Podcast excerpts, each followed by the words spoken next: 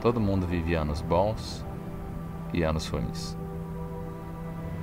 Mas tem ano que é tipo um deserto. Esse para mim foi um deles. e que deserto. Com vocês, o pior ano da minha vida.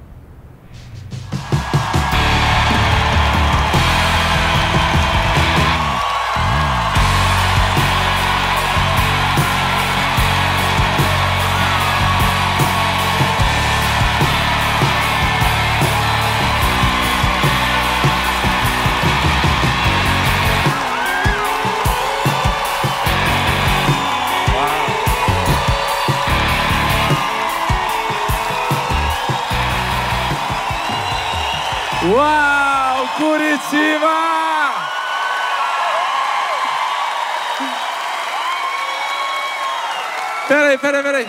Muita gente perguntou para mim, por que você escolheu Curitiba? Por isso, por isso, por isso.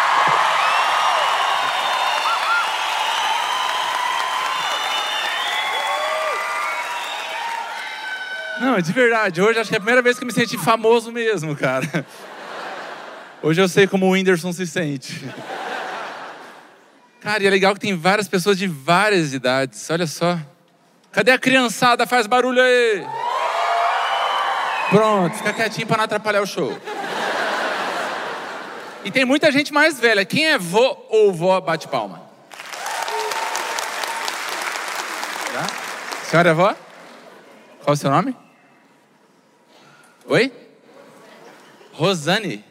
Até o nome é de velha já, né? Rosane. Você não acha mais criança, Rosane, já percebeu?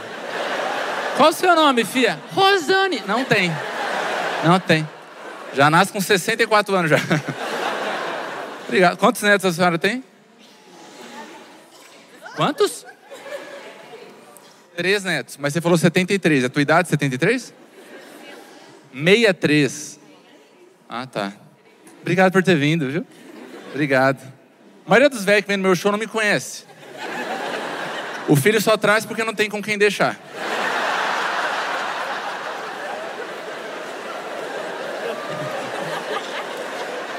Olha lá, tem gente que está se identificando aqui hoje, né? Vamos lá no show, pai.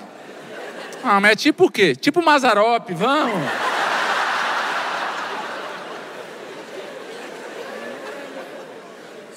63 anos. Esse dia fechou numa cidade e tinha uma senhora de 92 anos. Por um lado eu fiquei feliz, por outro eu fiquei preocupado. Porque eu pensei, imagina eu faço uma piada, essa senhora começa a rir, engasga. Porque eu não sei se você reparou, velho nunca ri e para, velho tem uma sequência. Ele ri, seguido de tosse, seguido de engasgo e peida. Não é? Não, sai cheiro de bosta ali, pessoal. Rosane. Rosane. Meu Deus, foi a Rosane. Ai, gente, muito obrigado, obrigado, obrigado. Pior ano da minha vida. Começo do ano sempre a gente faz meta, faz plano, né? Para as coisas que a gente vai realizar ao longo do ano. E 2020 acho que todo mundo se lascou. Não sei se você consegue lembrar, dezembro de 2019, na virada, o que você queria fazer em 2020? Para mim, gente, 2020 ia ser o auge. Minha carreira estava deslanchando. 2017, 18, 19, 2020 ia ser, acho que, o melhor ano da minha carreira. Pra você ter uma ideia, eu ia ter minha primeira turnê na Europa. Ah, vamos fazer melhor, seus invejosos? Ah. Turnê na Europa, ia ser sete países: Portugal, Itália, Espanha, Holanda, Reino Unido, Alemanha, tudo me achando que eu ia para a Europa. Falei, meu Deus, Veio a pandemia, cancelou a turnê. Eu ia ter minha primeira turnê no Japão. Eu sou louco para conhecer o Japão, gente. Pense, iam ser cinco shows no final de abril. Dos cinco, três já estavam esgotados. Dois quase esgotando. Eu ia ganhar em dólar. Só para explicar para o pessoal mais simples, dólar é uma moeda que vale mais do que real. Não, às vezes ele é de periferia, não sabe dólar, sabe? Ia ser no final de abril a turnê no Japão. Ganha em dólar. No meio de março, os japoneses me ligam. Vamos ter que cancelar o show, né? Eu falei, não. Ele, sim, tem coronavírus. Falei, não, Bolsonaro falou que mentira, não tem não. E eu ia ter minha quinta turnê nos Estados Unidos, mas antes você falar, ó, agora a notícia top. Eu sou o humorista brasileiro que mais tem show nos Estados Unidos, 27 shows. Ah, moral, hein? Moral, fala a verdade. Obrigado, obrigado. E é engraçado porque em março de 2020, o Whindersson Nunes estava lá nos Estados Unidos com uma turnê com mais de 30 shows. Só que no segundo show que ele fez, os Estados Unidos fechou a fronteira e ele teve que voltar. Ou seja, glória a Deus pelo Covid. Mas resumo da ópera 2020, vamos resumir. Expectativa: Jonathan Emer, artista internacional. Realidade, especialista em álcool em gel. Todo mundo aqui dentro, todo mundo está assistindo, pode colocar no currículo hoje, especialista em álcool em gel. Porque, gente, fala a verdade, os álcool em gel são iguais? Não. São não. E a gente descobriu isso da pior forma possível. Experimentando as desgraceiras que tem por aí. Eu costumo classificar em duas categorias. O álcool em gel bom, que você passa na mão molhadinho, faz assim. Secou. E tem o álcool em gosma. Gente, o álcool em gosma, até para apertar ele é meio duro. Geralmente ele emperra, né? A hora que você aperta, vai na mão assim. É a textura de ranho de fim de gripe, sabe? Cola de sapateiro, slime. Você passa na mão, aquela desgrama não dissolve. Dá muita raiva, né? Meu primeiro contato com álcool em gosma foi no começo da pandemia. Eu tinha ido numa loja de material para construção. E logo que eu entrei, tinha uma senhora na porta com um totem com álcool em gel. Ela falou: tem que passar álcool em gel, senhor. Eu coloquei minha mão, ela deu duas borrifadas. E duas já dá um ódio, porque começa a vazar pelos dedos. Uma é o suficiente, né? Eu fui passando e falei: gente, que desgrama é essa que não dissolve? Que gosma é essa? Eu comecei a ficar muito bravo. Só que eu sou artista. Eu não posso falar para as pessoas o que eu estou pensando. Porque imagina eu falo para ela: que bosta é essa que você botou na minha mão, senhora? Tira essa desgraça daqui. Se eu falo assim, ela vai sair falando mal de mim para todo mundo. John tá vendo que ele é um arrogante. Ele é álcool em gel fóbico.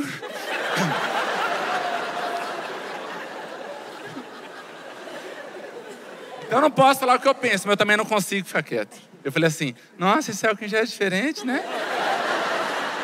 Ela falou, é o melhor que tem. Eu falei, por quê? Ela falou, já vem com hidratante.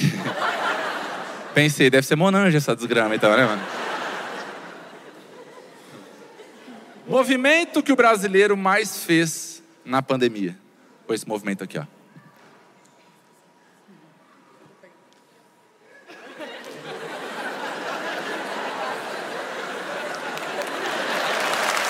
Gente, que ódio. Quem esqueceu máscara e teve que voltar para buscar? Gente, não dava raiva. Você chegava num lugar, primeira vez minha foi no mercado. Eu estava entrando todo pleno. De boa, sem máscara. Esqueci, esqueci. A hora que a porta automática abriu, viu segurança de máscara. Eu só dei o balão assim já, gente. Voltei correndo no meu carro, revirei meu carro inteiro. Não achei nenhuma máscara. Não achei nem aquelas flanelas laranja para amarrar na orelha e entrar assim, sabe? Não achei nem máscara de outra pessoa, porque até máscara de outra pessoa eu usava. Quem usava máscara de outra pessoa já usou, bate palma.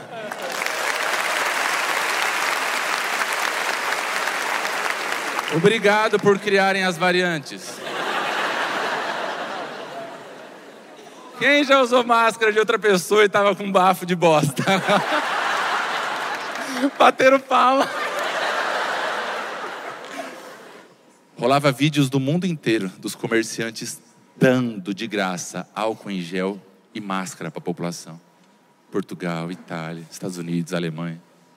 Todo lugar. Brasileiro, gente dá alguma coisa para os outros? Nem paz do Senhor está dando mais, pode reparar.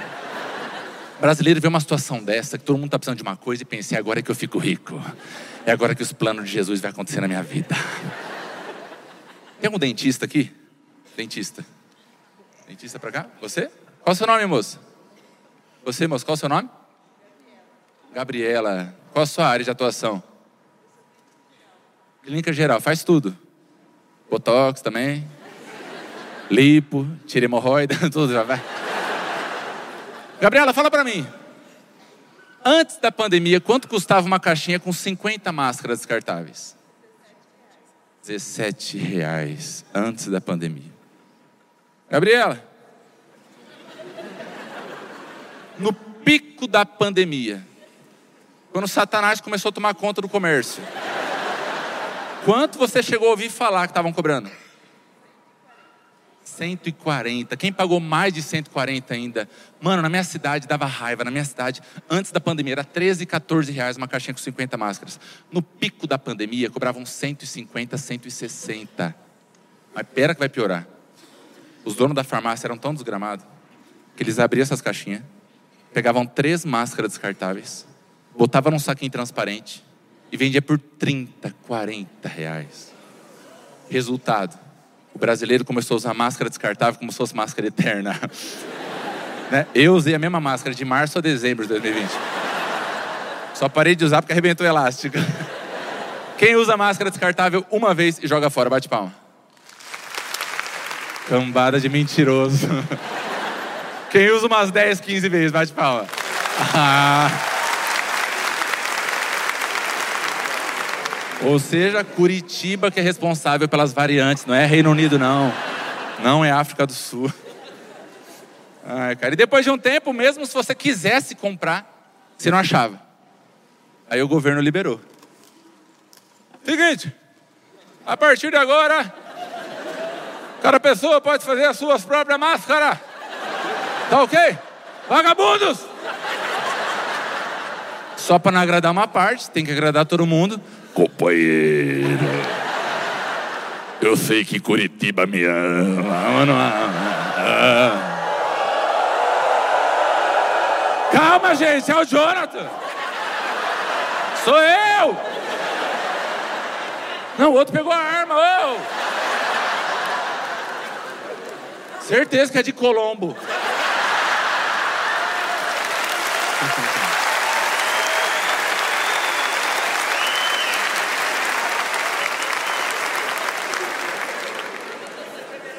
Minha mãe e minha irmã não sabem que é Colombo é um bairro nobre daqui. De... É. Uma cidade bem top. Tipo Alphaville.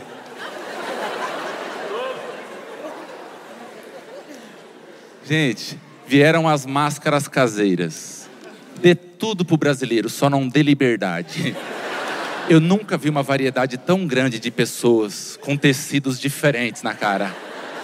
Era tudo que era tipo de tecido virava máscara. Máscara de nylon, de tactel, de viscose. A Rosane fazia de crochê. Seda, bordado, renda. Uma vez eu vi no mercado um homem com um peito sutiã no rosto, gente. falei, não, gente. Certeza que ele chegou no mercado igual eu, sem máscara, olhou para a esposa e falou, amor, você já não tem muita coisa, dá um aí, vai. Mas beleza, não importa o tecido. O que me deixava revoltado é porque o brasileiro economizava tanto no elástico. Mano, você lembra quando você ia colocar a máscara caseira? Era um parto. Você ia colocar tipo. A hora que entrava, ela velho vai arrancar a orelha da cabeça. Não, várias pessoas saíram assim da pandemia, ó.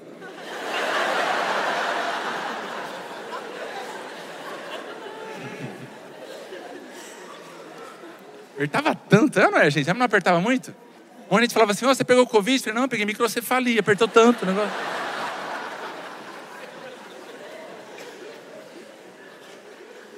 E toda família tem um parente metido a fazer corte e costura. Lá em casa a gente tem a tia Cleide. Tia Cleide.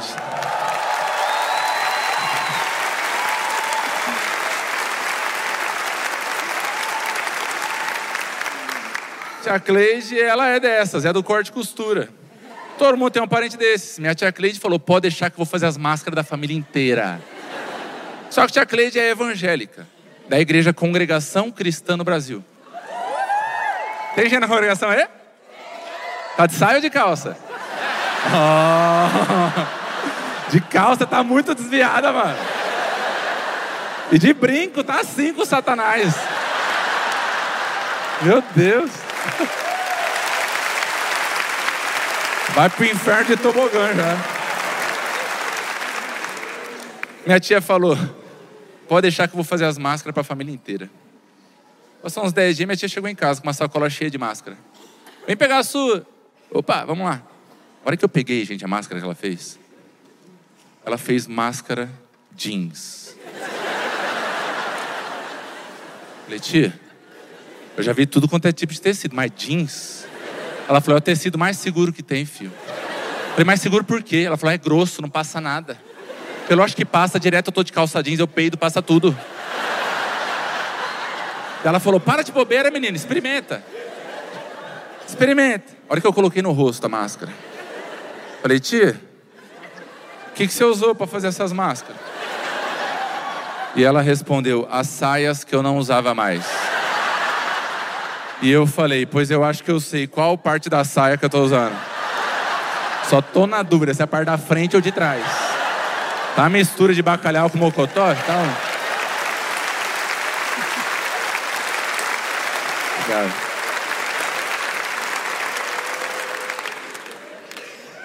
Jacleide. Sabe o que é mais triste? Pior que é verdade, né, tia? Ele inventou isso, puxou. Negativo. Tem testemunha. Cheiro de bacalhau. Outra coisa que eu fiquei com raiva na pandemia, eu fiquei com raiva dos chineses. Ah, quem ficou com raiva da China ou dos chineses, bate palma aí. Eu fiquei com raiva, eu fiquei. Mano, eles criaram a doença, veio de lá a doença. Comendo morcego. Os caras comem de tudo na China, mano. De tudo, qualquer coisa. Me... Mexeu, eles comem. Não, é verdade. Olha o que quer comer, o que quer? Besouro. Oh, gostoso, amendoim. Dá amendoim, besouro. Mano, eles comem de tudo. Gato, cachorro, come morcego, come. que mais? Barata, rato. E é revoltante. Só que tem brasileiros assim também. Quer ver? Quem aqui já comeu carne de jacaré? Bate palma. Quem aqui já comeu carne de coelho? Bate palma. Quem já comeu carne de rã? Bate palma. Repare que são os mesmos desgraçados que aplaudiram as três vezes. Estão acabando com a fauna brasileira. Não, e agora vem a pior parte. Tem gosto do quê? De frango. Ah. Nossa, esse jacaré tá bom, hein? Tá mesmo? Ó, igualzinho frango, delícia. Bom. Quem já comeu perereca? Vamos ver. Perereca. Ó, o homem bateu palma, a esposa falou: Para, que faz tempo que você não come. Para, que você deve estar tá enjoado. Carne de cobra, bate palma. Quem já comeu cobra? Já? Você já comeu cobra? Verdade. Qual seu... É você? Você mesmo? Qual o seu nome? Pode falar. Qual o seu nome? Henrique. Você era aqui de Curitiba? Que idade você tinha quando você comeu cobra? Não, só para saber. É foi recente? Não. Foi na adolescência. Naquela época de descoberta. Ah, às vezes a pessoa. Vamos ver, vamos experimentar. Que situação que foi? Você sabia que era cobra ou só te deram e... Só deram. Interessante, cara. Você lembra a espécie? Não? Lembra o gosto? É o quê? Parecido com o quê? Frango? Frango. O Henrique ficou todo tímido, comeu cobra. Ele, ai meu Deus do céu. Minha esposa não sabia disso, mano. Quem já comeu carne de cachorro? Bate palma. Meu Deus, cadê? Quem bateu palma aí? Já comeu, moça? Quem, já bate... Quem bateu palma aí? Já comeu, né? Foi pra China ou o quê? Meu Deus. Não, mas, é, mas na verdade o povo aqui não entendeu. Eu falei, quem já comeu carne de cachorro? O pessoal, tipo, quem já comeu pastel de carne no centro de Curitiba?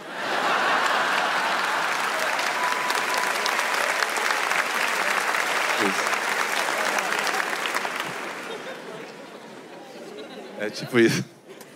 Quem tem cachorro em casa, bate palma. Uau, maioria. Quem não tem, bate palma. Pode ver que é uma palma mais triste já, né? Uma palma mais triste. Quem tem cachorro, vamos mostrar para quem não tem o que eles estão perdendo? Vamos ou não vamos? Vamos, então pera, pera. Pera, pera. Ó, quando você chega em casa, quem tem cachorro, quem te recebe melhor, teu cachorro ou tua família? Mano, quem não tem nunca vai saber o que é isso. Nunca vai saber o que é isso. Porque na verdade, você não precisa nem entrar em casa para o cachorro ficar feliz. Ele ouve o barulho do portão, o barulho da chave na porta e já começa. Meu Deus, meu dono chegou, não aguentava mais ficar sozinho nessa casa. Mano, na hora que o dono entra, gente, é uma overdose de alegria. O dono pode ter tido um dia horrível. A hora que ele entra em casa, ele recebe tanto amor, tanto carinho. O cachorro fica doido. Ele, meu Deus, que bom que você chegou. Tem cachorro que do nada vira assembleano, começa a rodar. Do nada, o cachorro fica tão feliz, começa a rodar. Ele fica feliz. Tem cachorro que fica tão feliz, tão feliz, começa a fazer assim, ó, rebolar, começa a rebolar. Aí vai bem na quina e costa também, já assim é pra ver. Tem cachorro que fica tão feliz, faz o quê? Mano, o cachorro vê o dono, ele mija, ele, meu dono.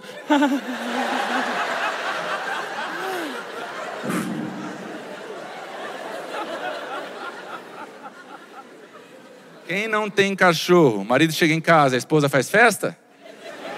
Não, ainda grita, trouxe pão?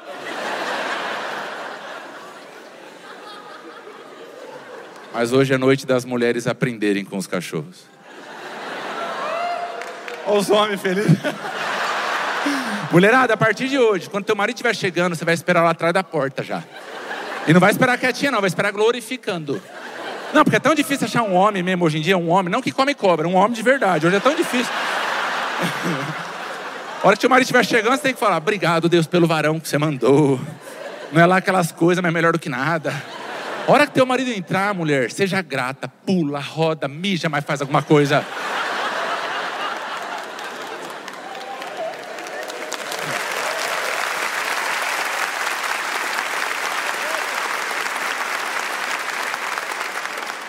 Vai ter homem que vai brigar comigo depois. Ô, você foi falar aquilo lá, velho. No começo até que tava bonitinho. Semana passada ela cagou de alegria. Tapete novinho, não faz daí mais não. Cachorro, eu amo cachorro, gente. Tem três cachorrinhas em casa. As três fazem muita festa quando a gente chega. Só que na pandemia elas quebraram. Elas fazem festa quando a gente chega. A gente não saía. Só tinha a carinha de confusa delas quando a gente andava pela casa. Ficava tipo. Vocês vão sair mais não? Mas vocês sair? Vocês também são cachorro? Com dois meses de pandemia, eu comecei a perceber que a gente estava vivendo igual cachorro. Eu, meu pai e minha mãe. Não saía de casa. Só come, dorme, caga, come, dorme, caga. Com três meses de pandemia, percebi que a gente tinha virado cachorro. Só de ver a festa que a gente fazia quando o carteiro chegava em casa. O carteiro chegava, os três, ô carteiro, vamos lá, vamos lá, vamos lá. Meu pai ficava assim, ó. Eu mijava no carteiro.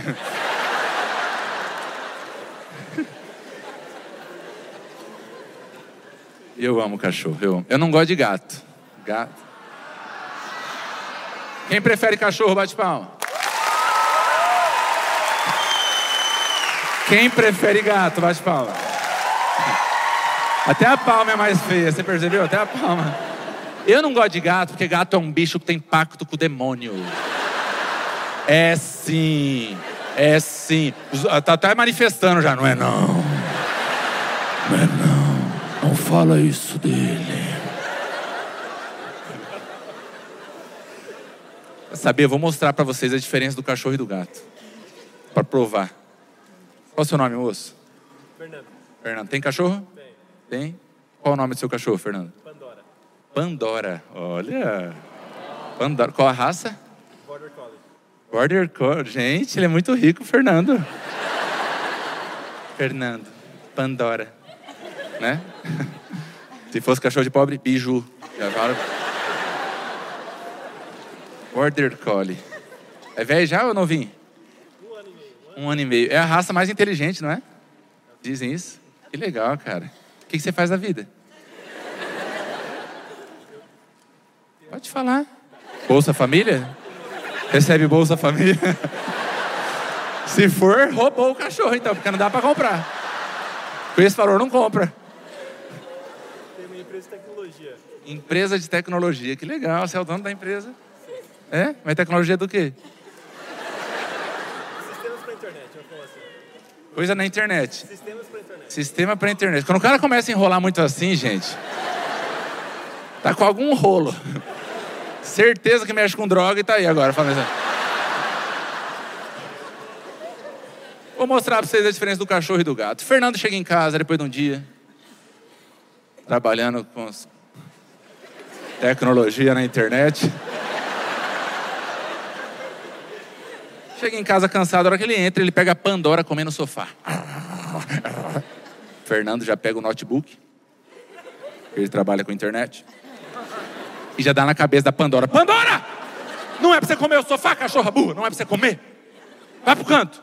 Gente, você grita, você bate no cachorro, o cachorro fica coado, ele vai pro canto, ele fica tipo.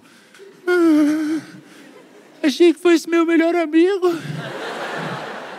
Agora fica me batendo. Deixa esse tonto que nem tem emprego de verdade, fica inventando.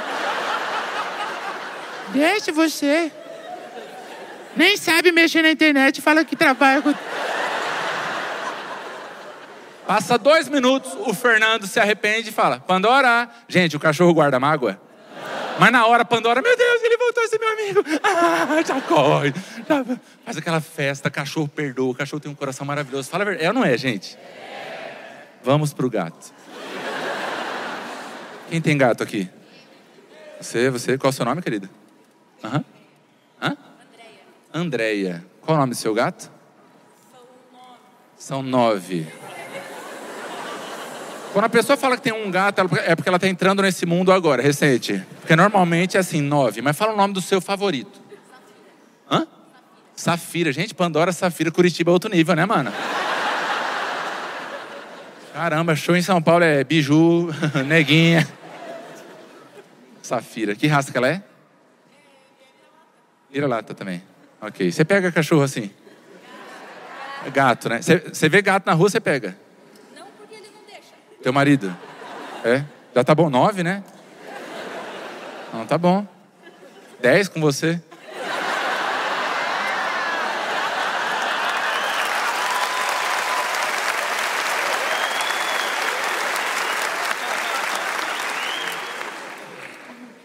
Até limpou aqui, chorou de emoção. Andréia é dona da Safira. O que você faz da vida, Andréia? Técnica e enfermagem. Técnica de enfermagem, ok. André chega em casa depois de um dia exaustivo no hospital. Lembrando que os técnicos de enfermagem merecem receber o, ter um piso e ser respeitado esse piso, assim como todos os profissionais da saúde.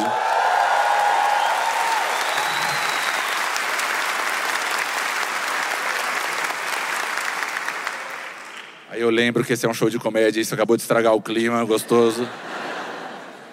Mas merece mesmo, André. Então, André chega em casa, cansada, exausta, porque tem que pegar duas, três jornadas em vários hospitais de Curitiba. Ela resolve descansar junto com o gato do seu marido. André não bateu no gato. André não gritou com o gato. André deu amor, carinho e uíscas pro gato. André tá assistindo ali uma série na TV seu marido. E a Safira tá aqui, o gato dela. André ali, Safira aqui. André resolve chamar a Safira. Safira! Gente, o gato olha pro dono? Não, olha pra lá. Ela fala de novo, ô Safira! O gato levanta e sai da sala. E ainda sai pensando, que merda de nome que ela me deu! Preferia Pandora. Gato não quer ter relacionamento com o dono. Gato é bicho interesseiro, ele só te procura por interesse próprio. É sim. O povo que tem gato é não. Cala a boca, show é meu. É sim. É sim. Vamos para outro exemplo, então. Então vamos para outro exemplo. Pega teu cachorro e cola teu nariz no focinho dele. O que, que ele faz? Lambe, é o dia mais feliz da vida dele. Meu Deus, meu dono tão pertinho. O Fê, Fê da tecnologia.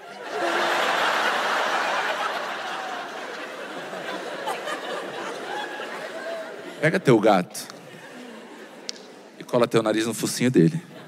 Primeiro que ele não vai querer vir, mas você pega pela orelha e puxa. Hora que encostar o nariz no focinho do gato, olha no fundo do olho dele. O que, que você vê? O inferno. Você vê as chamas. Se tiver silêncio, você ainda ouve. Quem tá aí?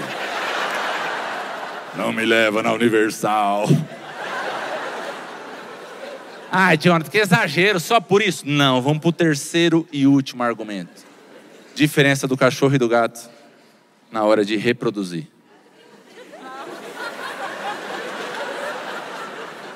Cachorro é o bicho mais bem resolvido do planeta. Não tem hora nem lugar. Pintou a oportunidade, ele não vai desperdiçar, porque ele não sabe quando vai ter outra. Pode ser na praça da igreja matriz, no meio da quermesse, com o padre e o coroinha encarando. Se aparecer uma cachorra naquela situação que você sabe, ele junta nela e ainda faz assim pra você, ó. Tá nem aí. Gato fazendo amor. É a manifestação viva do demônio. Ai, nada a ver, nada a ver, vocês já ouviram já?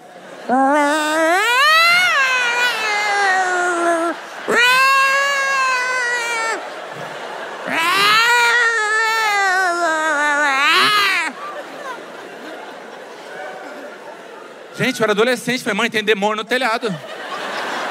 Ela falou, não é demônio não, é os gatos cruzando. Eu falei, é o quê?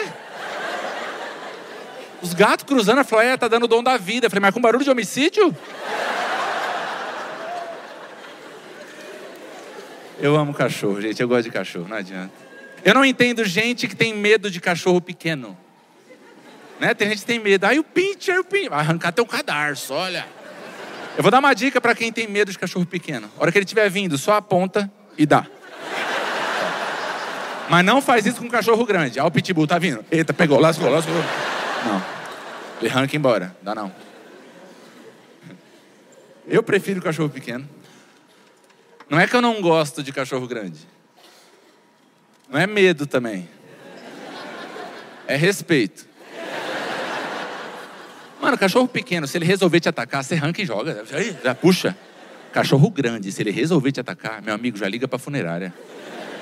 Eu tenho um amigo que ele tem um fila. Não sei quem conhece a raça fila. Gente, o fila de pé é quase do meu tamanho. Eu tenho 1,95 de altura. Eu chego na casa desse meu amigo e eu grito: André! Quem primeiro me atende? O fila, mas ele já vem correndo, gente, tipo um cavalão assim, vem correndo. Chega no meio da área, ele freia e vai escorregando o resto até trombar no portão. Aí começa. Foi, tá tendo um derrame já.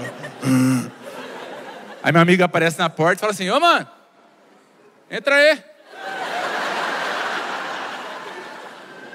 Aí eu falo: prende o cachorro. Ele fala: Você tá com medo? Não, é. Respeito. Para de bobeira, mano, entra aí. Gente, sabe quando você entra na casa de alguém que tem cachorro grande? Você já entra arrastando no portão, assim, ó. Morrendo de respeito. E a hora que você entra, o dono fala aquela frase que todo dono de cachorro grande fala e eu odeio. Você tá entrando e ele fala: só não mostra que você tá com medo.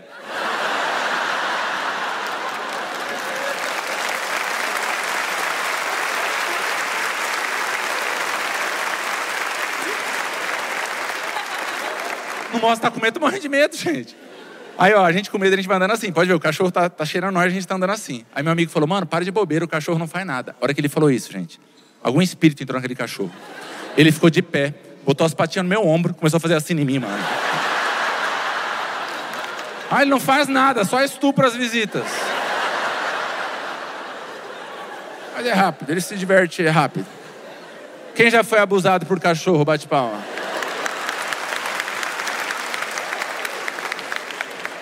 Dá muita raiva, né? Tem gente que você vai na casa, vai na casa do pastor, vai na casa da Rosane, vai na casa de alguém. O cachorro quer cruzar com você.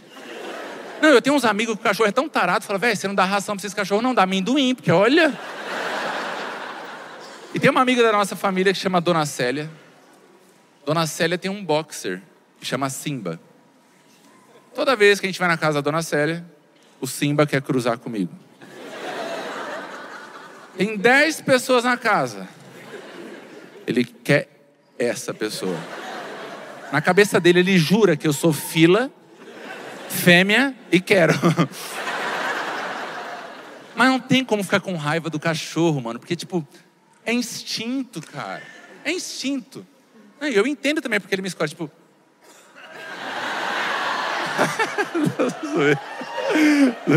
Para! As pombas giram. Ah, você vê? Só brincar um pouquinho. Ai, cara. Eu não consigo ficar com raiva do cachorro. Porque é instinto. Eu fico com raiva da dona Célia. Porque ela é a dona do cachorro. Ela tem autoridade sobre o cachorro. Só que a dona Célia é aquele tipo de pessoa sonsa, lesada, que eu odeio. Sabe aquelas pessoas que o mundo tá caindo e ela tá de boa? Gente, ela entra na sala. Ela pega o cachorro mandando ver em mim. Dá pra ver que eu não tô gostando. Porque eu não tô, eu não, eu não tô assim, ó. Não, eu tô tipo assim, ó.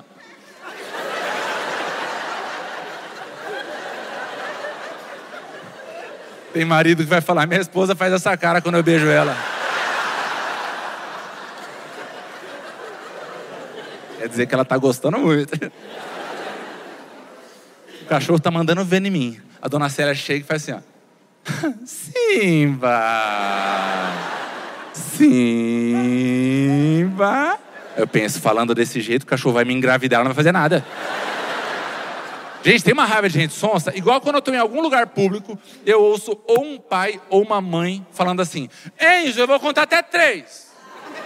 Mano, não importa onde eu esteja, eu paro tudo para ver como é que vai acabar essa história. Enzo, eu vou contar até três. Tem dois tipos de pai e mãe. Geralmente todos eles começam exatamente igual. Um.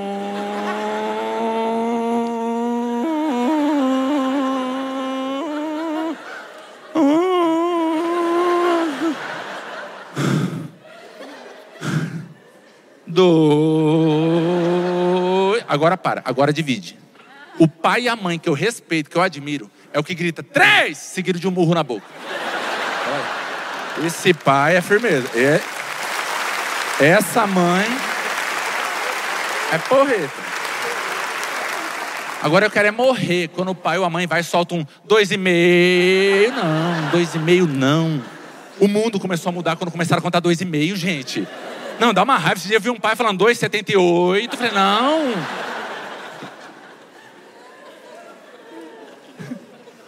Ah, e tem mais uma só de cachorro que eu preciso contar pra vocês. Essa vocês vão gostar muito, gente.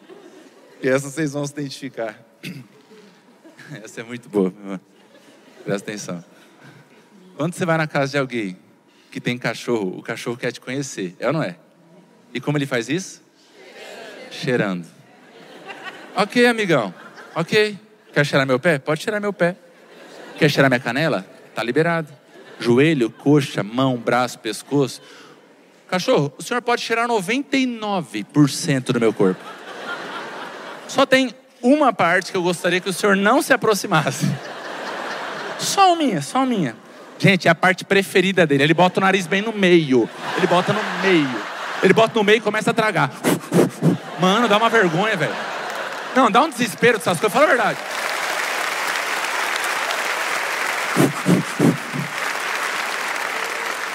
E dá vergonha de quem? Do dono da casa. Porque o dono tá vendo o cachorro tá meia hora aqui atrás. Eu fico morrendo de vergonha. Pensei, gente, ele vai achar que eu tô com bosta pendurada. Aí eu já falo assim, não, mano, eu acabei de sair do banho, deve ser o cheiro de sabonete. Eu falo isso. Eu usei Francis, usei Francis.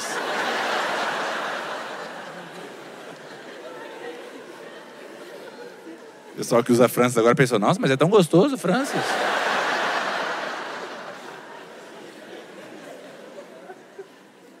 E o mais difícil disso tudo, gente, é quando o cachorro vem, pra quem é homem, é não rir. Porque, mano, ele tá tipo com o nariz ali dentro. Faz cócega. Mano, eu fico numa luta, ficou tipo assim, ó. Não, isso que eu sou corintiano. Se eu torcesse pro São Paulo, eu falaria, vai lá, aproveita. Pode aproveitar, vai.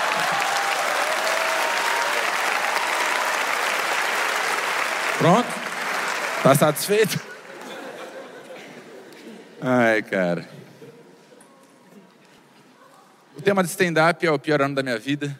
E eu queria fazer uma pergunta. Quem aqui tomou vacina? Bate palma. Uau. Então vai, peraí.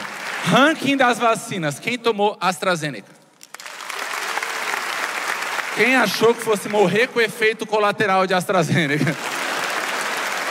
O que, que você sentiu, moça? O que, que você sentiu? Dor no corpo, Dor no corpo, é uma leve febre, assim, não conseguia. leve febre. Não conseguiu o quê? Fiquei meio fraca, não conseguia se mexer. Assim. Você ficou meio fraca? Tipo isso. Quantos dias durou? Dois dias. Dois dias. Achou que fosse morrer? Olha. Exageradinha, ela, né, maridão? Quem aqui tomou vacina da Pfizer? Bate palma. Mano, de verdade. Pfizer dá uma raiva de olhar a cara de vocês. É uma arrogância pra bater palma. Pessoal, tipo. Se ferraram, seus pobres. Tomei Pfizer. Quem tomou Janssen? Tá diminuindo. Eu tomei Janssen também. E era engraçado ver a reação das pessoas quando eu falava que eu tomei Janssen. O que você tomou de vacina, Jonathan? Tomei Janssen. E as pessoas. Ah, seu rico. Falava rico por quê? Porque é Johnson's e Johnson's, fi. É dose única. Comecei a me achar. Subiu pra cabeça, comecei a me achar por causa disso. Até que um dia um amigo veio e falou: você tomou Janssen, né? Falei, tomei. Por quê? Ele falou: Ah, trouxa, bem feito, se ferrou. É vacina dos moradores de rua. Falei, cala a boca, é vacina dos ricos, é Johnson's e Johnson's. Ele falou: é, não, burrão, dá um Google pra você ver. Aí eu fui no Google e digitei Janssen, morador de rua. Aí apareceu que era a vacina que todos os prefeitos do Brasil escolheram dar para os moradores de rua. Eu fui ler a matéria, a matéria explicava que não dá para você dar para o morador de rua uma vacina com intervalo de dose. É, imagina o cara daqui três meses. Caraca, era hoje. E eu tô aqui em Colombo.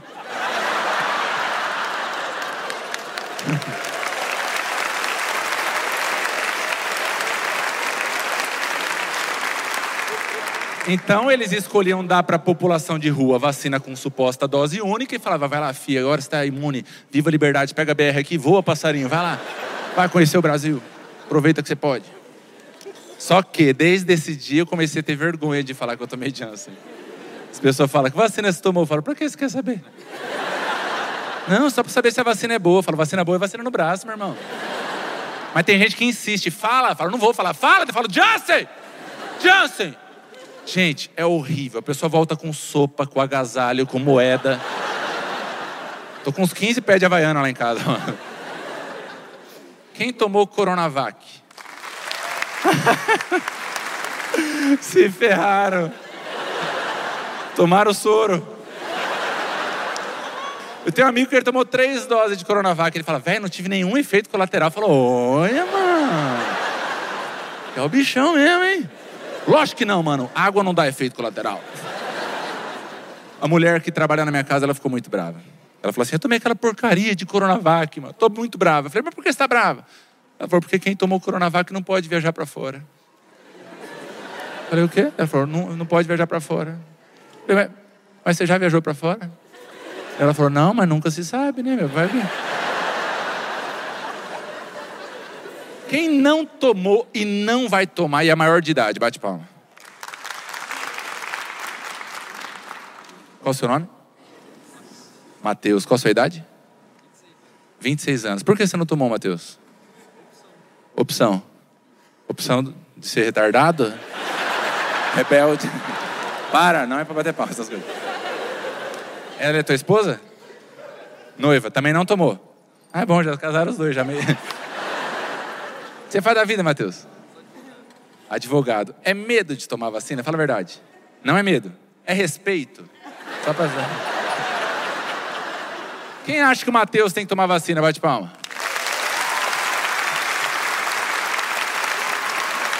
É hoje. Pode entrar o pessoal da Secretaria da Saúde. Aqui, ó. Dá Coronavac pra largar de ser besta.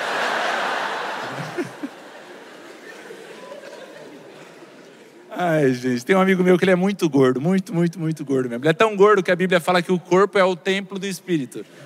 Ele já é basílica. E ele falou, mano, eu não vou tomar essa vacina não, porque essa vacina vai botar um chip na gente. Chip pra quê dele? Pra rastrear nós. Falei, mano, olha teu tamanho, tem que botar um GPS, não sei. Imagina, vamos rastrear o gordo. O que ele tá fazendo? Tá andando.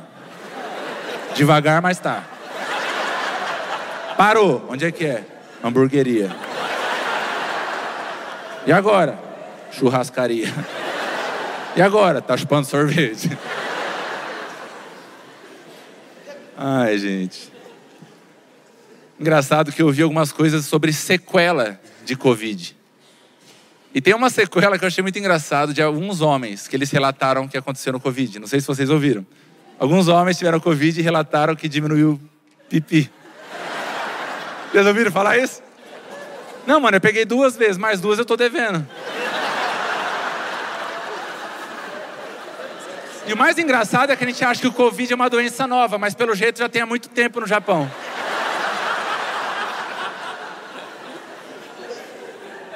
E só para você perceber como é verdade, pode ver que o Covid não pegou muito na África.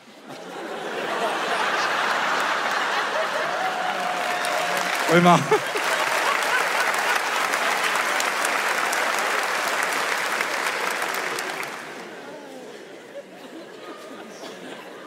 Esquece, esquece, passou. Improvisa mais grama, né? É pior o japonês ali. Não, não, não, não, não, não. Não, eu sou japonês, mas aqui é africano. Sim. Ai, cara. Covid chegou na minha casa dia 28 de março de 2021. Meu pai pegou Covid. Não sei se você consegue lembrar quem foi a primeira pessoa que pegou Covid na sua casa, como foi o clima que ficou. Na minha casa eu lembro como se fosse ontem, cara. É, ficou um climão bem pesado, deu aquele medo, porque a gente não sabia quem tinha complicação, quem não tinha, era meio roleta russa. Só que eu e minha mãe, a gente começou a tratar meu pai igual prisioneiro. A gente falou, vai pro quarto e não sai de lá por nada. Ele falou, não, não tem nada a ver isso. Eu falei, tem sim, vai pro quarto e não sai de lá. A gente levava comida pro meu pai, gente, na bandeja, no chão, empurrava e fechava a porta, assim, ó. Meu pai falava, traz uma fruta. Eu falava, pensa rápido. Virou prisioneiro. Três dias depois, primeiro de abril, ó o dia. Mas era verdade. Eu e minha mãe acordamos com dor na garganta. Fomos ao médico, fizemos exame de antígeno e deu negativo. A gente pensou, ufa, deve ser amidalite. Voltamos para casa. No dia seguinte a dor piorou. Voltamos ao médico e aí sim a gente fez o PCR e deu positivo. A gente voltou para casa arrasado. Libertamos meu pai.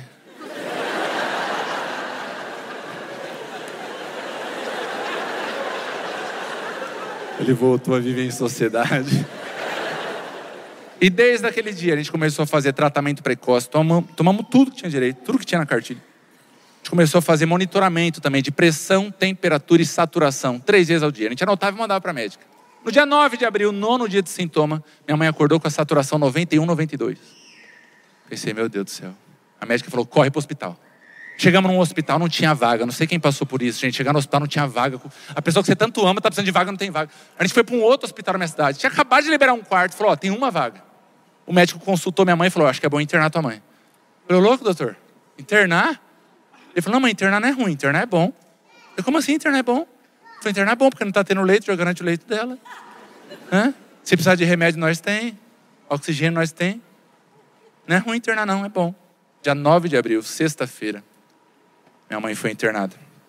Dia 11, domingo, o hospital liga e fala: Ó, oh, tua mãe foi para UTI. Falei: pelo amor de Deus, gente, UTI. Eles: não, mas UTI não é ruim, UTI é bom. Falei: como UTI é bom? Já é o último chefão antes de morrer do videogame. UTI é ali o chefão mais forte. A pessoa morre e vai para UTI antes de morrer.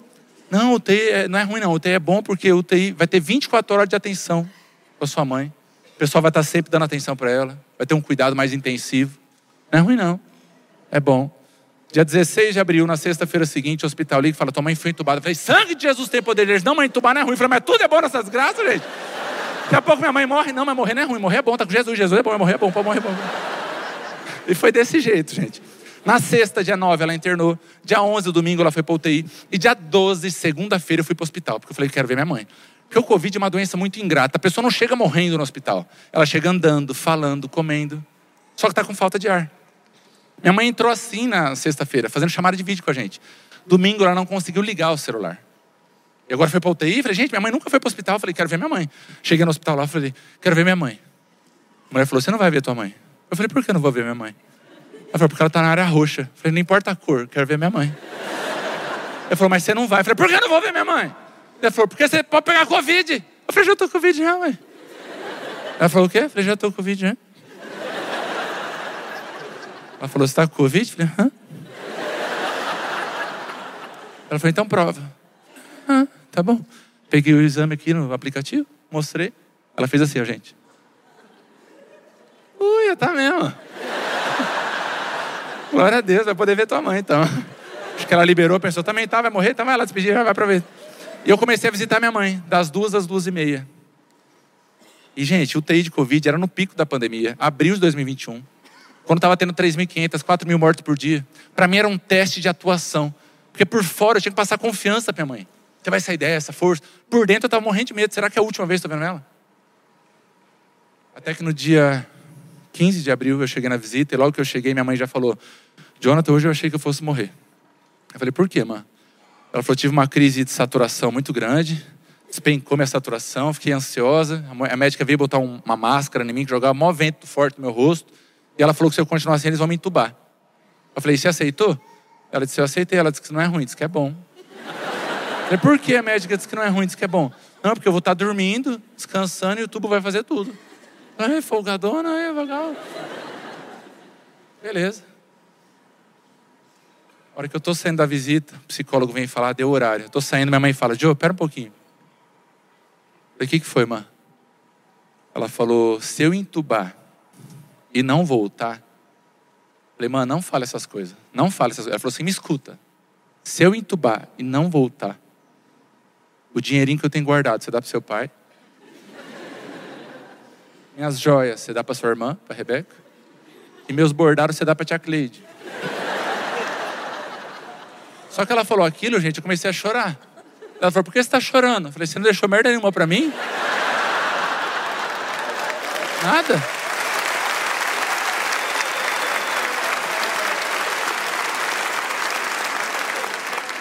Eu que estou vindo te ver. Deixa os bordados, eu vendo para Rosane, não chora.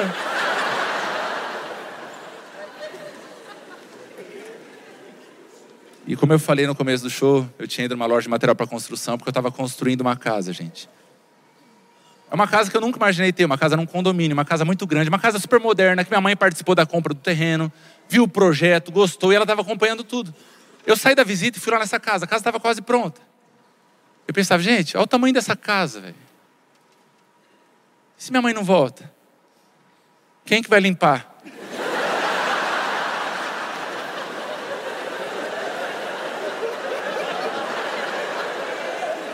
Quem achou essa piada forte, bate pau.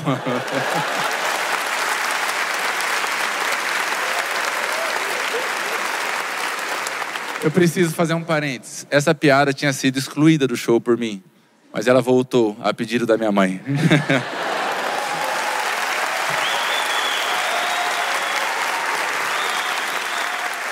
Segundo ela, é muito boa essa piada. No dia seguinte, dia 16 de abril, o hospital liga de manhã e fala: Tua mãe foi entubada. Não sei quem já me acompanhava na internet, gente. Eu fiz uns stories desesperados, chorando muito. Gente, por favor, orem pela minha mãe. Minha mãe acabou de ser entubada. Põe o nome dela na lista de oração. Por favor, pede pro pessoal da tua igreja. Gente, estava desesperado. Tinha acabado de acordar, o cabelo bagunçado. Tava... Eu lembro que eu gravei esses stories de manhã e saí da internet. Quando eu voltei, eu pensei: Eu nunca mais vou gravar stories assim na minha vida. Tinha saído em tudo quanto é lugar. UOL, Folha, R7, G1, Caras, Quem, Contigo. Mãe do humorista Jonathan Emer é entubada. E o meu print.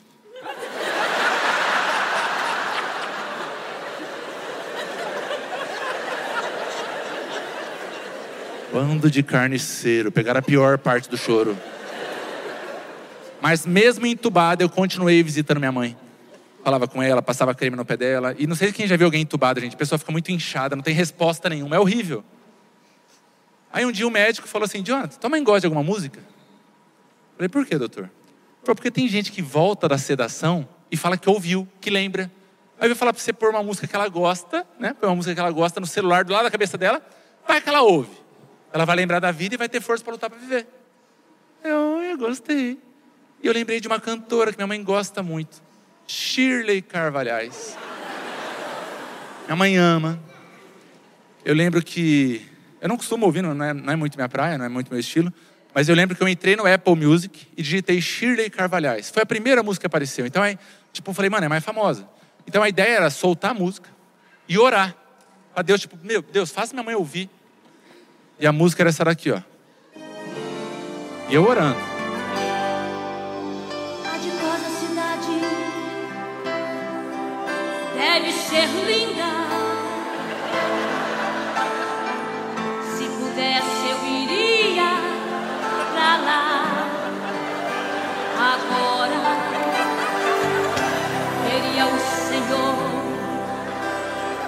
A frente.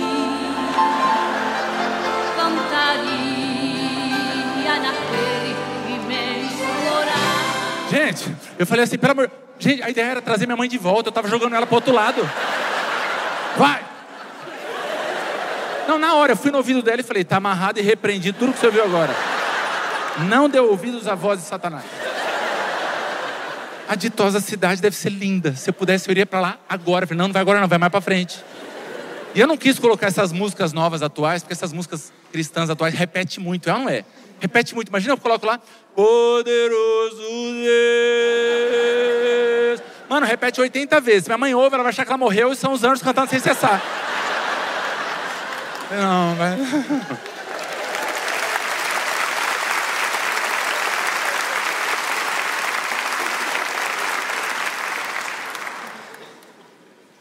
Teve um dia também que eu fiquei com muita raiva no hospital. Porque a rua da frente do hospital é proibido parar e estacionar. Só que não tem onde parar e estacionar, então todo mundo para. Nesse dia eu cheguei na visita, não achei vaga, eu achei uma vaga no lugar proibido, lá no cantinho, parei, entrei correndo para a visita atrasado. A hora que eu saio, eu olho a rua e vejo a rua deserta. Pensei, o povo sabe de alguma coisa que eu não estava sabendo. A hora que eu olho, só tinha o meu carro lá no cantinho, só o meu carro e o guardinha do lado. Falei, pronto, minha mãe morrendo, ainda vou perder ponto. Cheguei do lado dele e falei, senhor está dando multa? Ele falou assim, não, estou fazendo meu trabalho. Eu falei, ah, então, tava, tava dando multa então, né? Cavalo desse. Eu sou muito conhecido na minha cidade. Eu lembro que eu só tirei a máscara e eu falei, beleza, meu irmão, pode fazer seu trabalho, fica à vontade. A hora que ele olhou, ele me reconheceu, falou, Jonathan, foi mal, não sabia que era você, mano. Eu falei, não, de boa, você não tá fazendo seu trabalho? Faz seu trabalho aí, mano. Mesmo que você não eu, pode fazer. Ele falou, mano, pior que já até comecei a multa, senão eu parava, eu não posso parar a multa. Não fica bravo comigo, não. Eu falei, não tô bravo com você, não. Ele falou, eu tô sabendo que sua mãe está internada. Posso te dar um abraço? Eu falei, você já pegou Covid? Ele falou, não. Eu falei, então vem.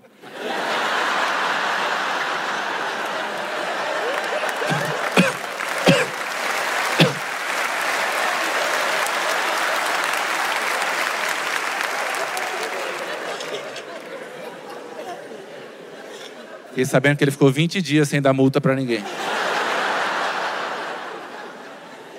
Outra coisa que dava muita raiva era gente que vinha com receita milagrosa para salvar minha mãe.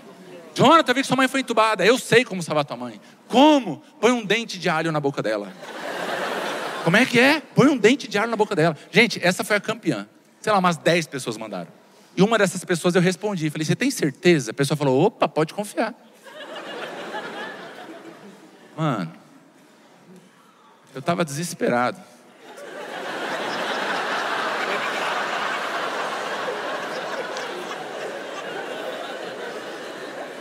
Fui pro hospital conversar com o médico. Cheguei lá e falei, doutor, eu acho que eu sei como salvar minha mãe. Ele falou assim, perdão? Eu falei, eu acho que eu sei como salvar minha mãe. Ele falou, como? Eu falei, põe um dente de alho na boca dela. Ele falou, quem te falou isso? Eu falei, no Instagram. Falou, Jonathan, tua mãe tá entubada. Se eu botar um dente de alho na boca dela, ela pode morrer asfixiada. É isso que você quer? Eu falei, é melhor pôr não. Então, pôr não, doutor. Tem uma senhora bem idosa que mora na minha rua. Ela veio e falou assim: Eu sei como salvar tua mãe. Eu falei, como? Ela falou: põe chá de boldo na sonda dela. Gente, eu tinha acabado de levar a maior bronca do médico. Vou chegar lá falando isso? Eu falei para ela assim: Não, é, é, mas os médicos não vão deixar. Ela falou: Lógico que não, você tem que pôr escondido.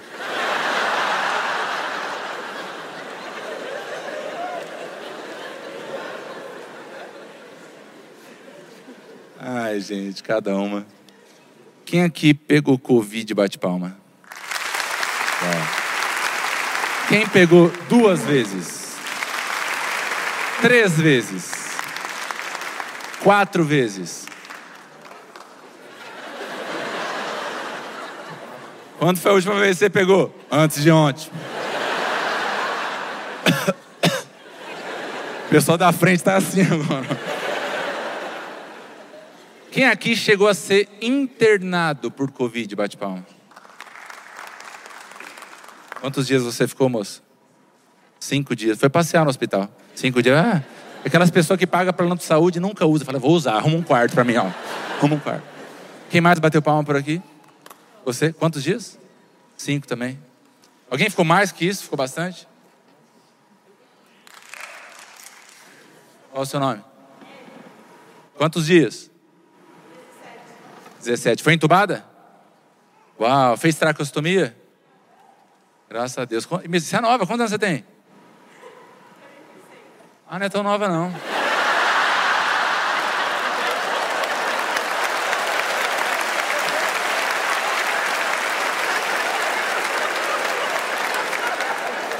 Mas também tá com uma lata de botox no rosto, gente. Érica entubada e está aqui hoje. Milagre, uma salva de palmas. Érica, benção. Milagre.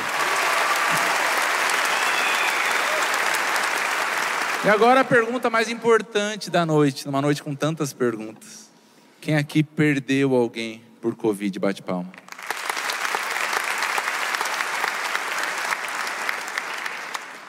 Quem perdeu pai? Mãe? Irmão ou irmã? Filho? Alguém perdeu filho? Quem perdeu um amigo muito querido?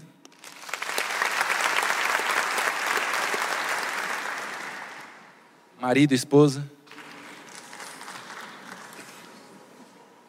Essa palma mais forte é porque ela já quer casar já. Já tá. Você vê que tiveram duas palmas, uma mais assim. Não, tô de boa. Quero mais não. Tô de boa, vou, vou esperar um tempo. A outra já. Cadeira linda. Depois pega meu telefone. Quantas pessoas perderam alguém? Palma barulhenta, não é? Barulhenta e dolorida.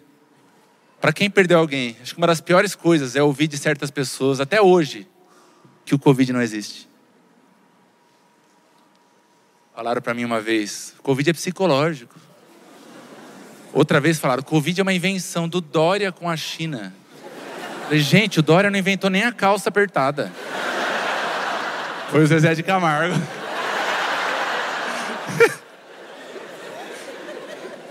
O povo é muito doido, cara. Para vocês que perderam alguém, foi o pior ano da vida de vocês? Se eu posso falar alguma coisa hoje para vocês, é que o Senhor conforte o coração de cada um de vocês, em nome de Jesus. Você que perdeu alguém por Covid.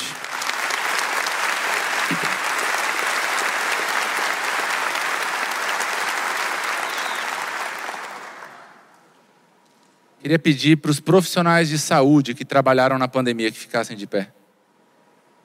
Profissionais de saúde.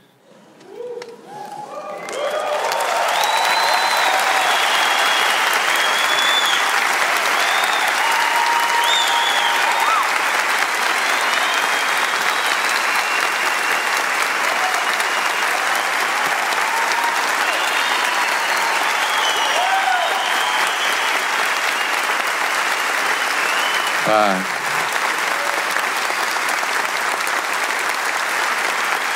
Uau. Caraca.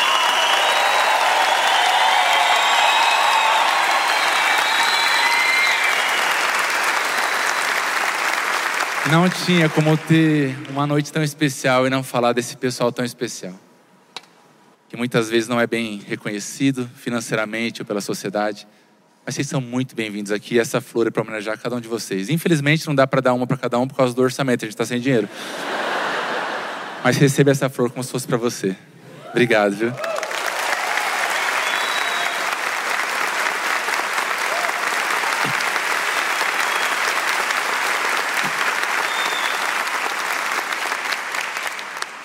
Lindos. Eu não posso falar que eu sei o que essas pessoas que perderam alguém estão sentindo, porque no caso a minha mãe voltou.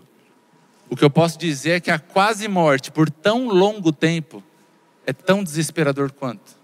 Minha mãe ficou 203 dias internada. Sete meses, gente. E ao longo desse tempo a gente experimentou vários milagres da parte de Deus, mas por três vezes foram milagres realmente muito grandes.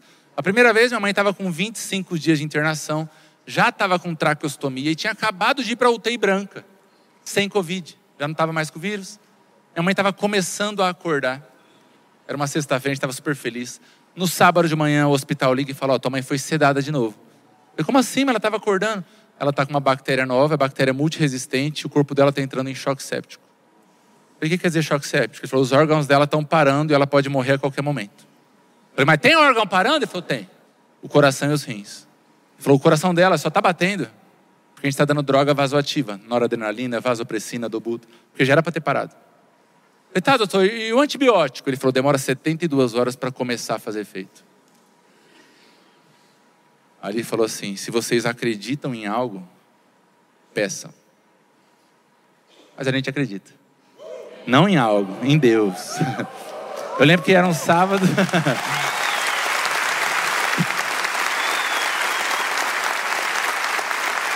Eu lembro que era um sábado e eu coloquei na internet falando que a gente ia orar na frente do hospital à noite. E foi uma galera lá.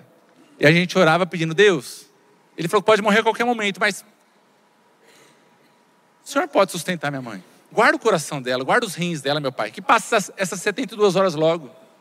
Tem um exame que chama proteína C reativa, mede o grau de inflamação do corpo. O normal de uma pessoa é de 0 a 5. Minha mãe estava com 375. Leucócitos é um dos parâmetros que mede o grau de infecção no corpo. O máximo normal de uma pessoa é 10.500. Minha mãe estava com mais de 30 mil. Mas a gente acreditava. Gente, passaram 24, 48, 72 horas. O Senhor sustentou minha mãe. Todos os exames começaram a melhorar e ela saiu do choque séptico. Foi o primeiro grande milagre.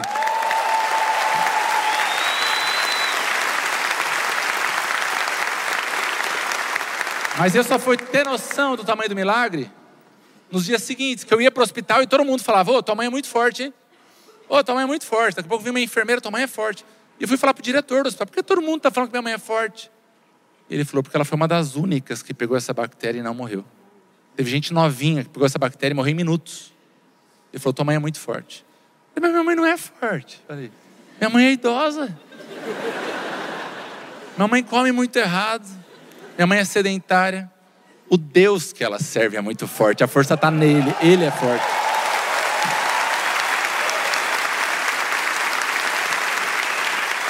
Eu coloco na conta de Deus. Eu coloco na conta de Deus. Minha mãe começou a melhorar, a gente pensou, agora ela sai dessa. Uma semana depois, exatamente uma semana, o hospital liga e fala: vem para cá urgente. Chegamos lá, eu, minha irmã, meu cunhado. O médico falou: o seguinte, o pulmão da tua mãe está parando.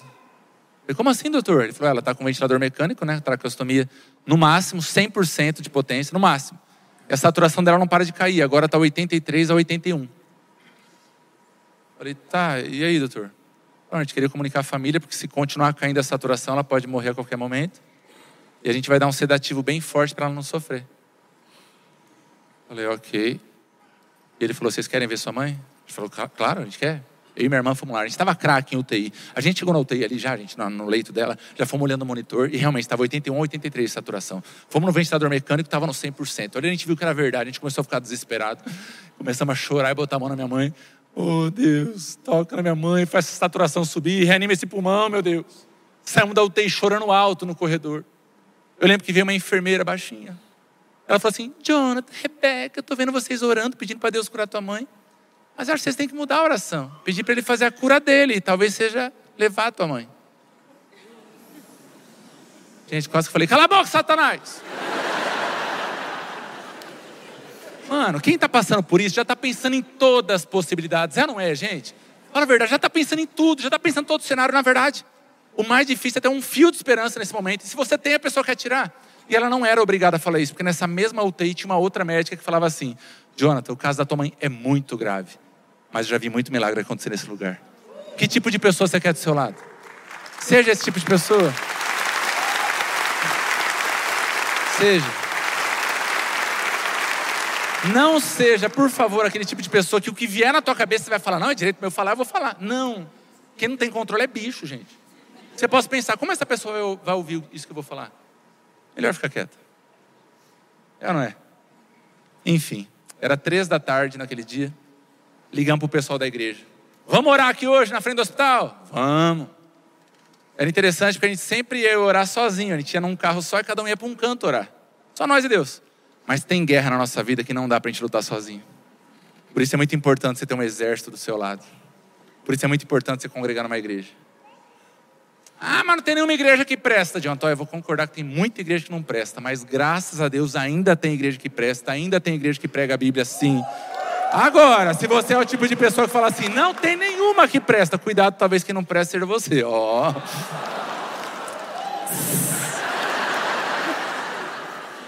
Volta para a igreja, endemoniado, volta para lá. Eu vejo culto online, não é a mesma coisa, tem que ter essa troca, enfim. Marcamos às sete horas de orar na frente do hospital, das sete às nove. Chegamos lá, gente, pessoal da igreja, cantamos, oramos, choramos. Eu tenho um amigo que trabalha nesse hospital, ele é biomédico. Ele falou assim: Jonathan, aquele dia, parecia que tinha anjo aqui dentro do hospital. Até a luz mudou de cor. Eu falei, cara, talvez tinha mesmo. Nove e pouco da noite, o hospital liga e fala: Seguinte, a saturação da tua mãe foi subindo, subindo e está 96. Às três da tarde estava 81, 83. Às nove da noite, 96. Segundo grande milagre. Segundo grande milagre.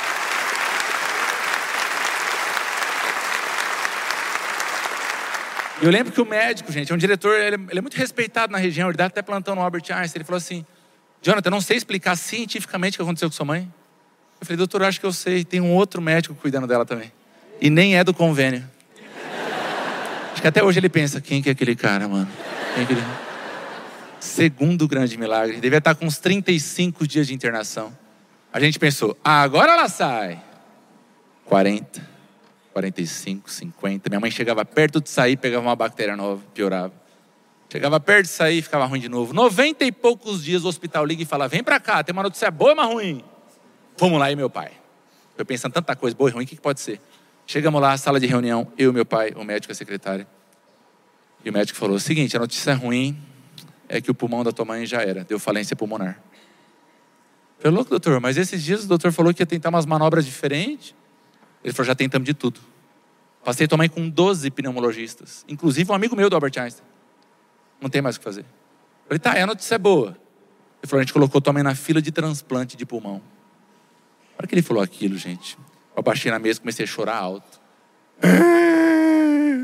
Que bosta de notícia boa! Ele falou, não fala isso, é uma oportunidade. Eu falei, uma oportunidade, bosta, doutor. Eu falei, doutor, 90 e pouco dia que minha mãe está internada, eu não estou dormindo, doutor. Passa a noite vendo estudo científico, doutor. Eu falei, sou advogado, doutor. Advoguei nove anos, estou acostumado a ler, estudar. Eu vi estudo científico de, de, em português, em inglês, em espanhol. Eu vi de procedimento, de medicamento, até de transplante de pulmão, doutor. Estava desesperado porque eu tinha estudado transplante de pulmão uns dias antes. É um dos mais difíceis de dar certo. É muita coisa para bater para dar certo.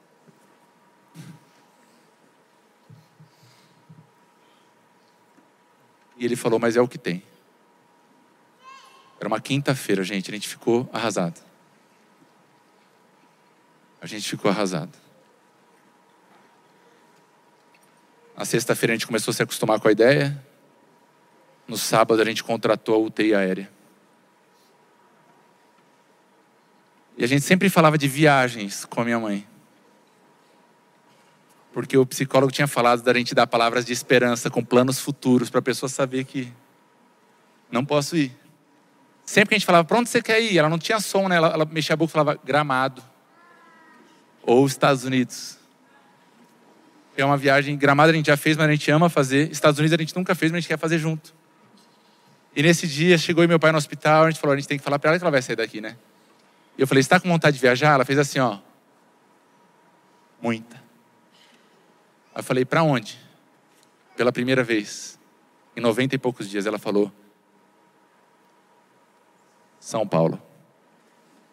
Era a cidade que ela estava indo, ela nem sabia. A falou, mãe, você está indo para São Paulo amanhã? Ela, sério, você está indo para um hospital muito melhor. É um hospital muito bom, por isso você vai ser transferida tal. Minha mãe trouxe assim, falou, não, mas é muito caro. Eu falei, não, é de graça, boba, é de graça. Sabe por que era de graça? Porque transplante tem que ser pelo SUS. Era de graça mesmo. E eu não queria falar pra minha mãe que ela estava indo para transplantar, porque imagina, mãe, você vai transplantar. Yeah. Ela ia falar, aqui que é melhor, vamos ficar aqui mesmo, né? E lá vai ser um tratamento melhor, vamos lá. No domingo foi a transferência da minha mãe de Marília para São Paulo, UTI aérea. Foi um videozinho que viralizou, avião saindo. Era dia 11 de julho de 2021, uma semana antes do meu aniversário. Pensei, que presente, hein? Minha mãe saía de Marília com um atestado de falência pulmonar, assinado pelo hospital e pelos médicos, e ela estava indo para o INCOR, que é ligado ao Hospital das Clínicas, da USP de São Paulo, que era um dos dois únicos hospitais da América Latina a fazer transplante pulmonar pós-Covid experimental. Minha mãe era a quarta da fila. Pensei, que presente. Meu aniversário era domingo que vem, dia 18. A gente falou para o hospital, a gente pode ver minha mãe no meu aniversário? Falei, não, não pode ter visita aqui. Falei, mas é meu aniversário, meu meio do meu pai, deixa a gente ver. O domingo não tem visita, então deixa a gente no sábado liberaram a visita no sábado. Meu pai abriu mão para a Rebeca ir. E a hora que a gente chegou nessa visita, a gente teve o verdadeiro presente. Minha mãe que estava na UTI esperando um transplante, ela saía pela primeira vez do ventilador mecânico depois de meses. Dois dias depois, minha mãe saiu da UTI e teve alta para ir para o quarto. E hoje, tem pouco mais de um ano, que minha mãe teve alta e ela está com o pulmão dela. O pulmão que estava falido, Deus fez voltar a funcionar. Terceiro maior milagre. Uau!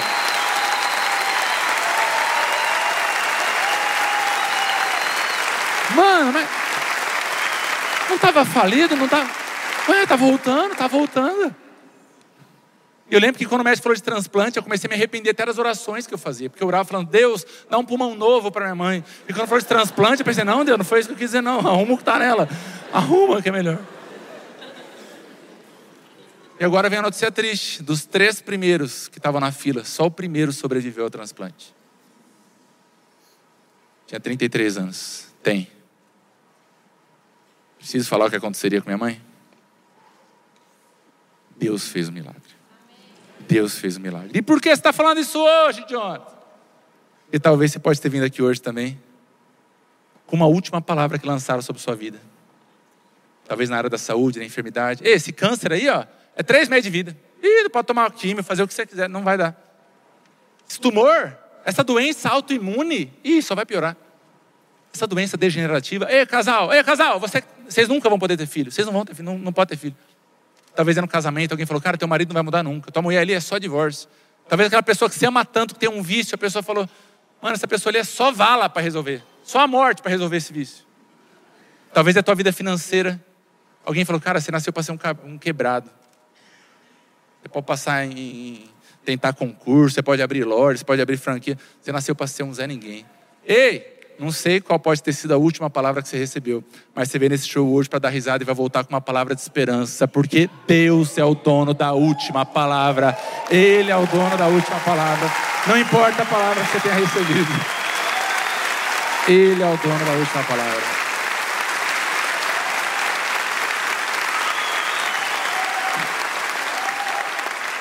E é triste ver, porque o Brasil é um país predominantemente cristão, católicos e evangélicos, né? Mas é um povo que está ficando sem fé. Tem de cristão meio que virando ateu. Ah, não acredito nisso aqui não. Ah, Deus fazia tanto milagre na época da Bíblia, não faz nos dias de hoje. Claro que faz, tem pulmão morto voltando a funcionar. Se você está aqui hoje, é milagre. E é desesperador ver o tanto de gente que saiu dessa pandemia sem aprender nada. Quantas mortes, quantas famílias rachadas, quantos divórcios, quantos suicídios. A pessoa, no mínimo, era para sair mais sensível, mais generosa, mais paciente, mais humana, mais gente. E é triste ver o tanto de pessoa que saiu dessa pandemia mais agressiva, mais intolerante, mais irritada, mais bicho. Isso tem uma coisa que eu aprendi na vida: se você passa por uma prova e não é aprovado, o que acontece? Você reprova. E espero que ninguém aqui tenha que passar por uma nova prova, em nome de Jesus. Você possa fazer uma avaliação de si. Solta as pedras, solta as suas, suas inseguranças, solta. E olhe para dentro. tenho certeza que você vai olhar que precisa de mudança. Porque a gente não é nada, gente. Se a gente é algo, é por conta de Deus. Porque a gente mesmo. Talvez você está ouvindo isso hoje e falou, Jonathan, tá bom, eu também preciso desse milagre. Como que eu faço para ter esse milagre, Jonathan? Queria falar primeiro de tudo que esse milagre não é meu nem é da minha mãe, é de Deus e Ele tem para você também. Segunda coisa que eu nunca falaria, você vai receber esse milagre. Tem gente que fala isso, tem, tem religioso que fala, você vai receber. Eu odeio essas coisas, porque a pessoa está falando em nome de Deus algo que muitas vezes Deus não mandou falar. E não é todo mundo que vai receber milagre. Então não poderia ser irresponsável. Mas o que eu posso falar é que Deus pode fazer esse milagre. Jonathan, mas é um milagre inédito. Nosso Deus faz milagres inéditos. E o simples fato de saber que Ele pode fazer já é maravilhoso. Ele tem esse poder de fazer esse milagre. Porque é um Deus vivo. É um Deus que não muda, que não falha. É o mesmo Deus que fazia milagre faz nos dias de hoje e vai fazer sempre, porque Ele não muda. E eu queria fazer uma oração com vocês. Feche seus olhos. Deus, obrigado por essa noite, obrigado por essa gravação. Cenário tão bonito, nem imaginava, meu pai, que eu merecia um trem desse. Esse povo animado. Oh, meu Deus, é muita graça e misericórdia sobre minha vida. Quero te apresentar cada pessoa aqui, meu pai, tanto que está aqui presente quanto quem está assistindo de sua casa, que perdeu alguém por Covid. Meu pai, a morte é a pior coisa da vida, deixa um buraco, deixa um rombo dentro da gente. Uma saudade absurda. E por Covid parecia que é pior. Parece que era uma coisa que dava para evitar. Eu venho te pedir nesse momento, em nome de Jesus, conforte cada família enlutada, em nome de Jesus. Abrace cada família, em nome de Jesus. Preenche esse vazio que ficou aqui dentro, Senhor. Obrigado, porque na tua palavra nós temos a esperança de um reencontro. Não é morte, um adeus, ponto final. Não, tua palavra diz que haverá um reencontro. Num lugar onde não vai ter Covid, não vai ter tubo, vai ter muita paz e alegria ao lado do Senhor na eternidade. Venho te pedir, guarde nossos idosos, Senhor, que são mais suscetíveis a essa doença. Guarde as pessoas que têm comorbidades. Guarde nossa família, Jesus. Livra-nos de variantes, Senhor. Quando a gente toma vacina e se alegra que o resultado da vacina está dando efeito, está diminuindo o número de mortes, está diminuindo o número de casos, a gente não está glorificando a indústria farmacêutica, a gente está glorificando o Senhor que capacita o homem para fazer vacina mais rápido. E vai ter mais rápido ainda, eu creio. Porque o Senhor não deixa de nos capacitar. Por fim, meu Pai, eu quero te pedir por cada um aqui que está precisando de um milagre. Não importa qual área. Que essa pessoa daqui, que essa pessoa possa sair daqui hoje com a fé renovada, crendo no Deus que faz milagre. Amém. Amém. Deus é muito bom. Você pode dizer que Deus é bom?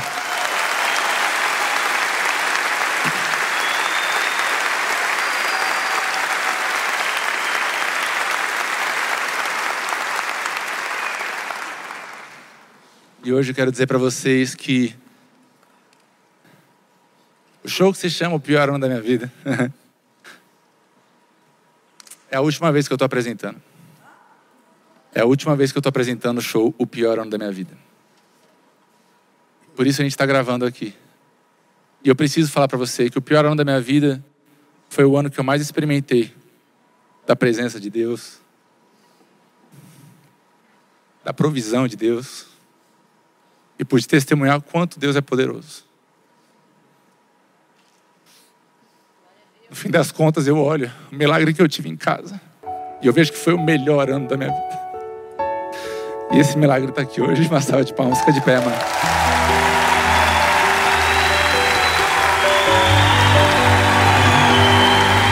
Olha lá, é pra você. Olha lá.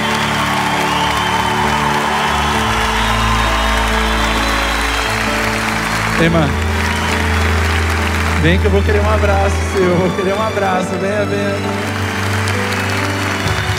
Fonte de esperança, ouve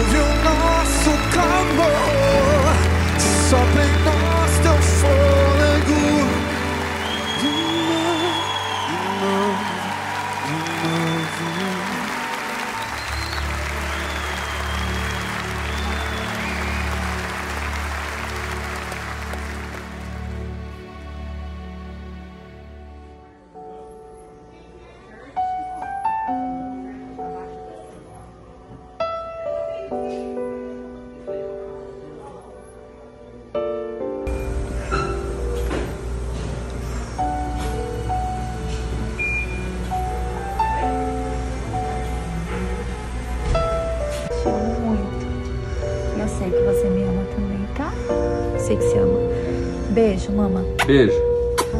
Beijo. Mano, vou mandar pro Kaká. Manda um beijinho pra ele. Aí. Não consegue fazer o estralo? Não?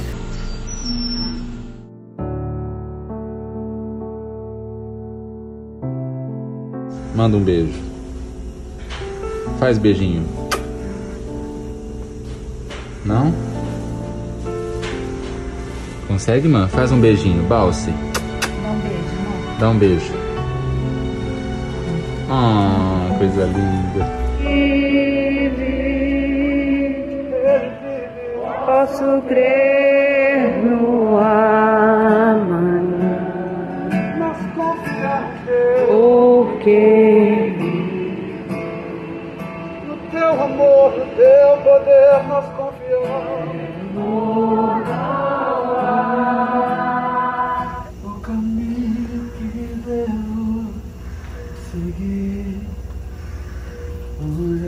nossas vidas, Deus.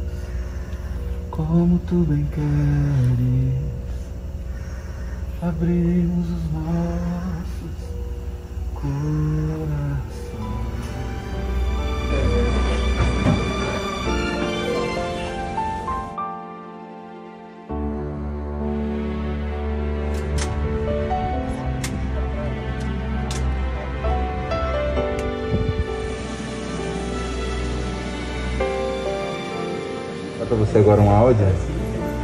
muito top gravou. Danilo Gentili, eu aí, ó. Olá Sara, tudo bem? Aqui é o Danilo Gentili, sou amigo do Jonathan e estou muito feliz que você já está consciente, não está mais entubada e você já está curada, né? Tá só em fase de recuperação, né? Muita gente orou, eu também orei por você e Deus abençoe, tá bom? Quando tudo isso aí passar, ah, o Jonathan vai lá no meu programa e você vai junto para comemorar. Um abraço. Ei, Danilo.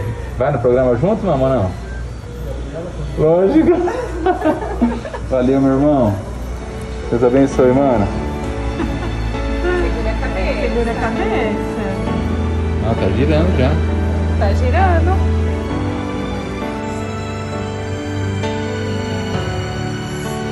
Que fruta é essa? O que aparece?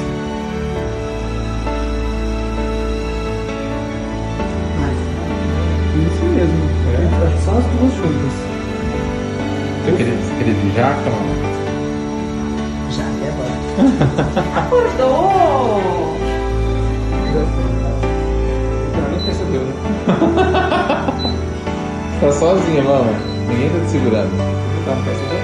Já viu, né, que eu fiz? Eu comecei a filmar. Isso. Você viu que eu fiz, né?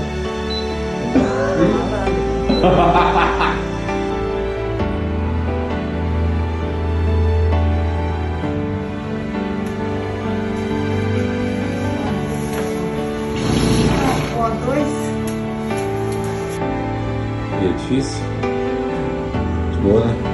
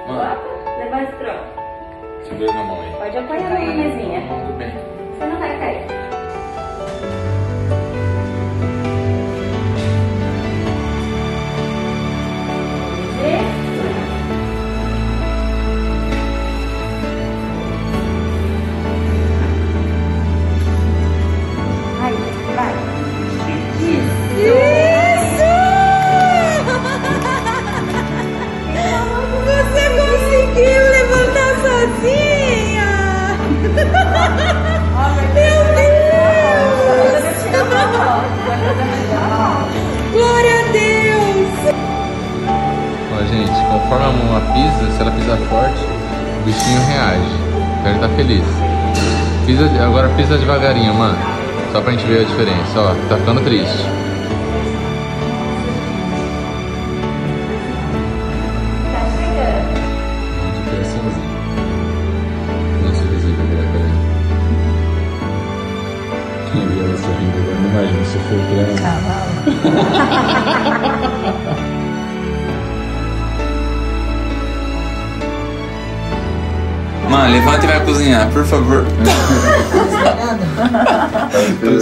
Com saudade da tua comida. Gente, dá tchau pro pessoal, mano. Deus é bom. Um beijo, faça muito barulho.